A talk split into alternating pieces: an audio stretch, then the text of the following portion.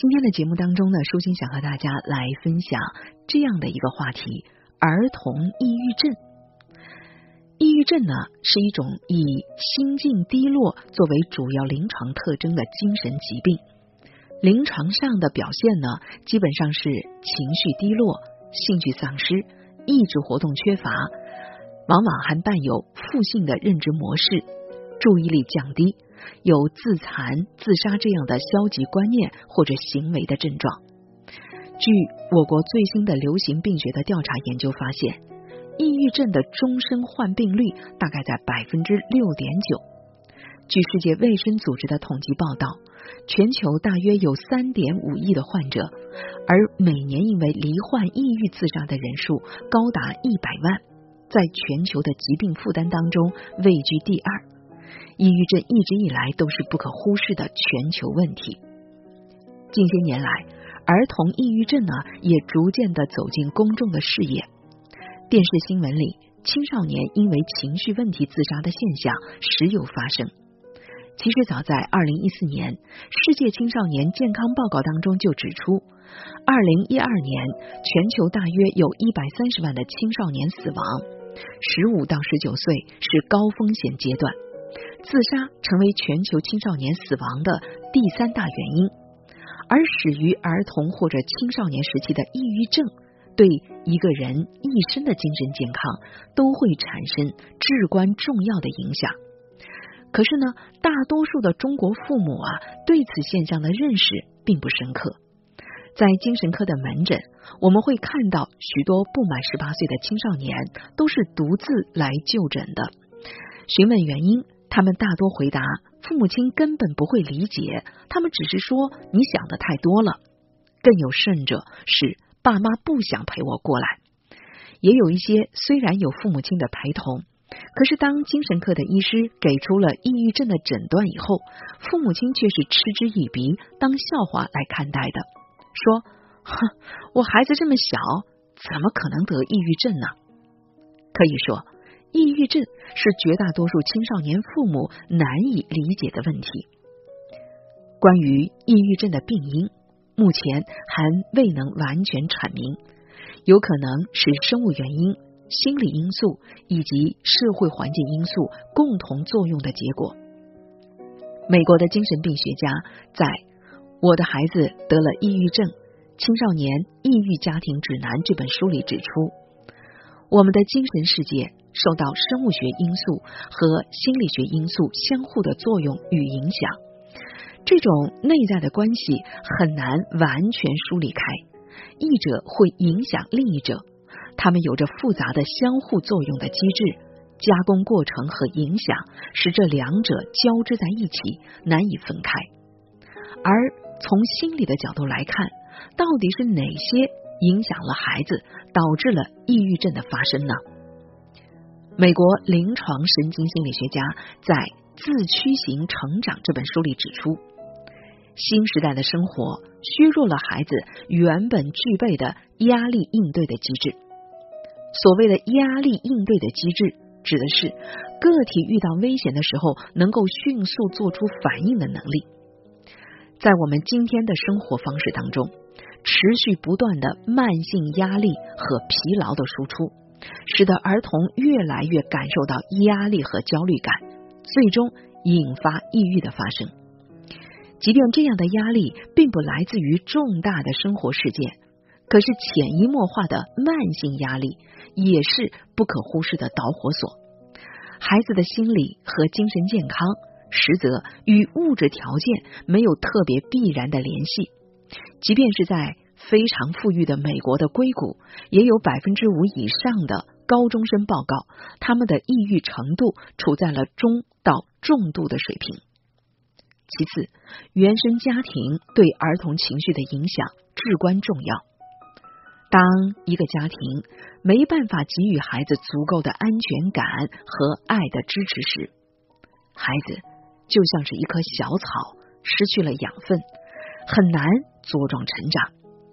在那些整天争吵的家庭，或是父母亲缺乏沟通的家庭，孩子的处境就更加的艰难。当他们遇到困难的时候呢，难以得到求助和支持，最终也导致了抑郁的发生。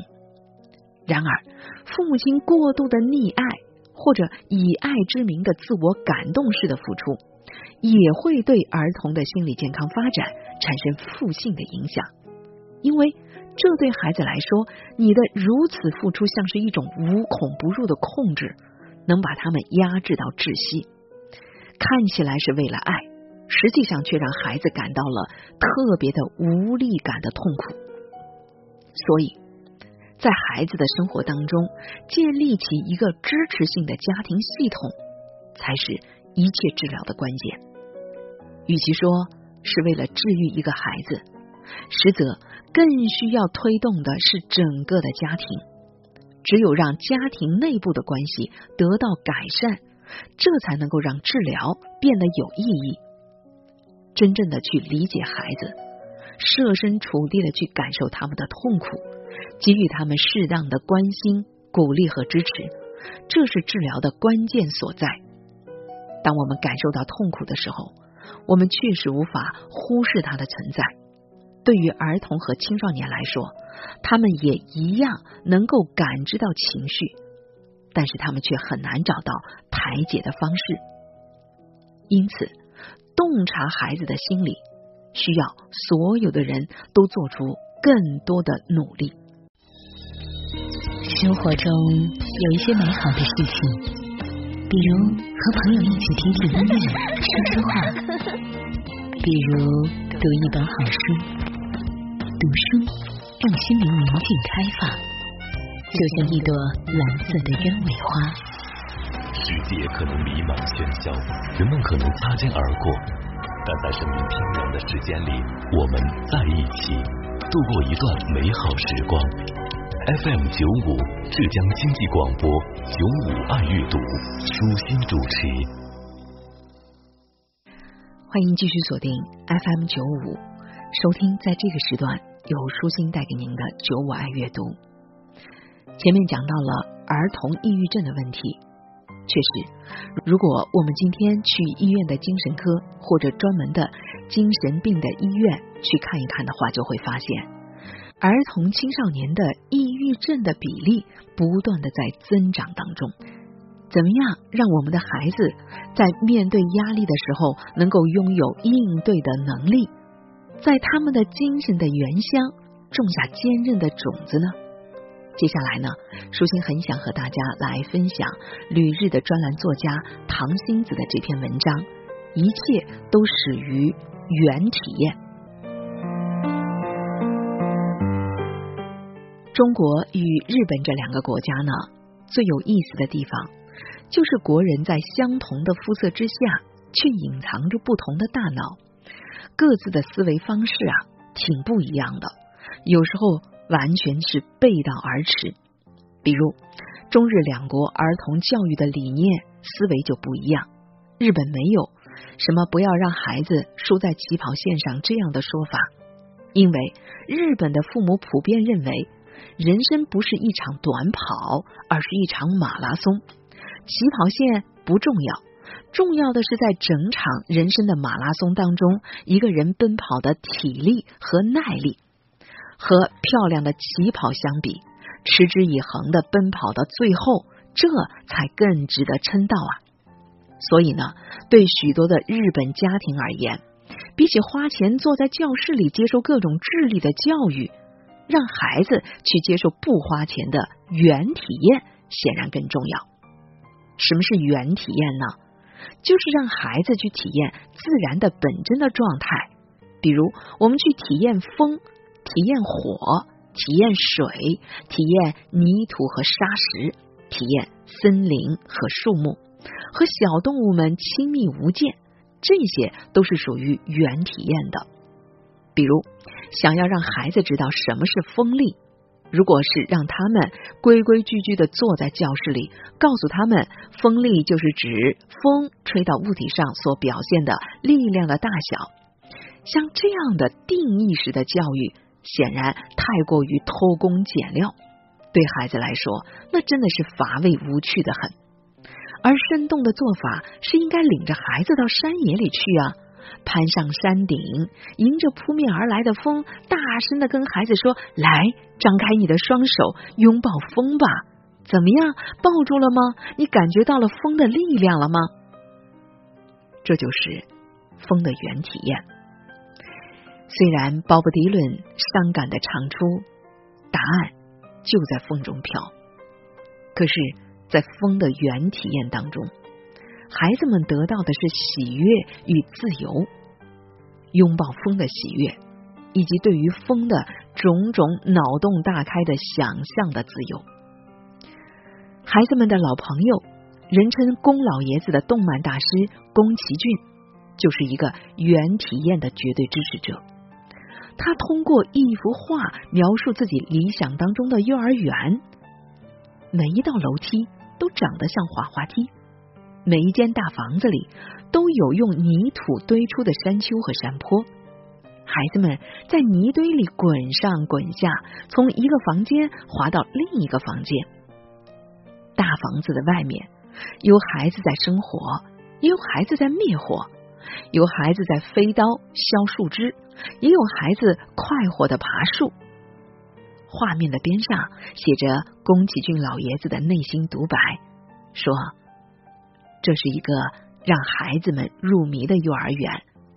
住在这附近的孩子，不管谁都可以进来玩。这是一个让孩子们使用浑身的感觉活动身体的地方，是一个将混凝土和塑料藏起来，让孩子们接触到土与木、水与火这些生命物体的地方。我要造一个让孩子们来了就不想回家的幼儿园。你看，泥土的气息，树木的呼吸，火的炙热，水的流动，这一切不都是生命原初的动力吗？孩子们不是就应该从火烤的灼痛、摸爬滚打的擦伤里获得一些能够承受的疼痛的体验？从而见证自己的身体所拥有的愈合的能力，并由此获得某种信念与信心吗？而在这样的原体验当中成长起来的孩子，他们幼年的时候获得的对于自然的感受力，会让他们的内心永远充满活泼的生机，并且一直陪伴他们到成年甚至老年。这一点。只要看一看日本的那些儿童绘本的作家就知道了，他们不是叔叔阿姨级别，就是爷爷奶奶的级别，但是呢，他们却是始终懂孩子的，不管多大的年纪，都能创作出深受孩子欢迎的绘本，就连大人来阅读他们的作品，也会获得一种重返童年的感动，而这种。与自然相通的丰富的感受力，也是好奇心的起点，创造力的源泉。就像日本因为研究蓝色 LED 得到了诺贝尔奖的中村修二，幼年的时候，他生活在交通不便的佐田甲半岛，有着无尽的亲近自然的原体验。一走出家门，就到了海边，白天。玩沙子，在礁石缝隙里去钓鱼，晚上就躺在沙滩上仰望星空。中村修二被叫做“蓝光教父”，那些美丽的蓝色光源的 LED，和他在家乡的海边仰望过的星空一模一样。你看，正是幼年时候的这种原体验，成为了中村修二研究的原点。这一点。是坐在教室里接受教育、被无机质的电子产品包围着的孩子，永远也没办法拥有的。与此同时，日本是一个多神教的神道国家，山神、海神、岛神、式神、灶神、力神、一神、九神，各种各样的神加起来，号称有八百万神。神无处不在。隐藏于自然的一土一木一沙一石之中，也所以，当孩子们喜滋滋的抱着几个树墩回家，或者从口袋里掏出一把一把的小石子儿，宝贝一样的珍藏在自己的房间里的时候，他们是不会受到大人训斥的。通情达理的母亲甚至会跟孩子一样变得目光虔诚、小心翼翼，因为啊，那些树洞缝隙里小石子儿的心脏里，说不定正住着一个伸着懒腰的小神仙呢。这些，我们的孩子，他们有吗？好了，时间的关系，我们今天的节目就到这里，感谢您的收听，下期节目我们再见。海明威阅读海，发现生命是一条要花一辈子才会上钩的鱼。梵高阅读麦田，发现艺术躲在太阳的背后乘凉。弗洛伊德阅读梦，发现一条直达潜意识的秘密通道。罗丹阅读人体，发现哥伦布没有发现的美丽海岸线。阅读的每一秒，都是在与伟大的灵魂交谈。您现在正在收听的是 FM 九五九五浙江经济广播九五九五爱阅读阅读。